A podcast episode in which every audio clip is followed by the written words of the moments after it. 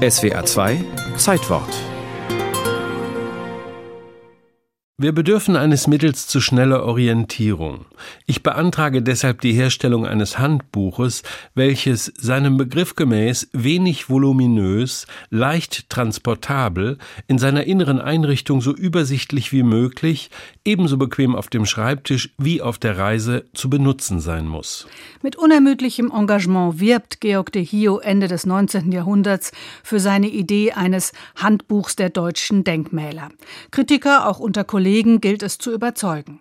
Was treibt den Kunsthistoriker an? Gerd Weiß, ehemaliger Präsident des Landesamtes für Denkmalpflege Hessen. Er hat einen schnellen Überblick über die wichtigsten Bauten Deutschlands vermisst und ihm schwebte vor, im Grunde eine Fortschreibung eines Standardwerks, das in den 1860er Jahren herausgekommen war, nämlich die Kunsttopographie von Lotz fortzuschreiben.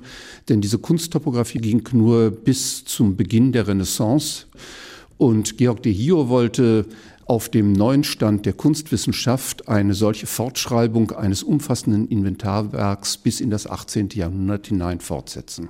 Georg de Hio arbeitet in jener Zeit als Kunstgeschichtsprofessor an der Uni Straßburg. Ihn interessiert die aufkommende Bewegung der Denkmalpflege. 1900 gab es den ersten Denkmalpflegetag und er wird zu einem ihrer Protagonisten. Kurz darauf beginnt Georg de Hio mit seinem Handbuch. Er verfasst ein Rundschreiben und bittet Kollegen um Mithilfe.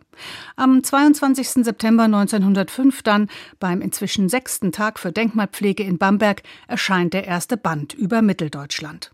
So wird in der Schweizerischen Bauzeitung berichtet über das Handbuch der deutschen Kunstdenkmäler, dessen Herausgabe bekanntlich der deutsche Kaiser durch Spendung einer Summe von 30.000 Mark ermöglichte, referierte Geheimer Hofrat Professor von Öchelhäuser aus Karlsruhe und legte den ersten Band vor. Vier weitere Bände über den Rest des Deutschen Reichsgebiets folgen bis 2012. Gerd Weiß. Das Werk von De es dann, zu einzelnen Bauten auch noch einmal sehr treffende Charakterisierungen zu schreiben, für die dieses Werk dann auch berühmt geworden ist. Es gibt also diese Ausdrücke, die heute noch geradezu zum Standardrepertoire der Kunstgeschichte gehören. Also etwa hat er die Nikolaikirche in Lüneburg beschrieben als einen gotischen Bau von extravaganter Steilheit. Und da entsteht sofort ein Bild im Auge des Lesers, das, glaube ich, auch sehr deutlich macht, was er damit meinte. Und diese Form der Kurzcharakteristik, das hat ihm bisher noch keiner nachgemacht und da war er tatsächlich unübertroffen. Und Georg de Hio hält auch mit Kritik nicht zurück, etwa an der Sanierung und bunten Ausmalung des Speyerer Doms im 19. Jahrhundert. Die künstlerische Würdigung noch mehr der inneren als der äußeren Ansicht wird durch die Restaurierung des 19. Jahrhunderts höchlichst erschwert.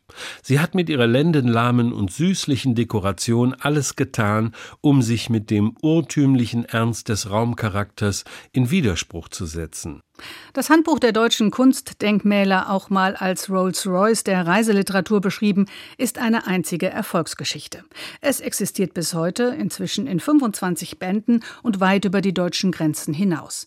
Nach dem erfolgreichen Pilotprojekt zu Schlesien im Jahr 2005, veröffentlicht in einer polnischen und deutschen Fassung, gibt es auch eine dreibändige Ausgabe mit dem Titel Kleinpolen, die detaillierte Informationen zur deutsch-polnischen Geschichte und ihren Denkmälern enthält.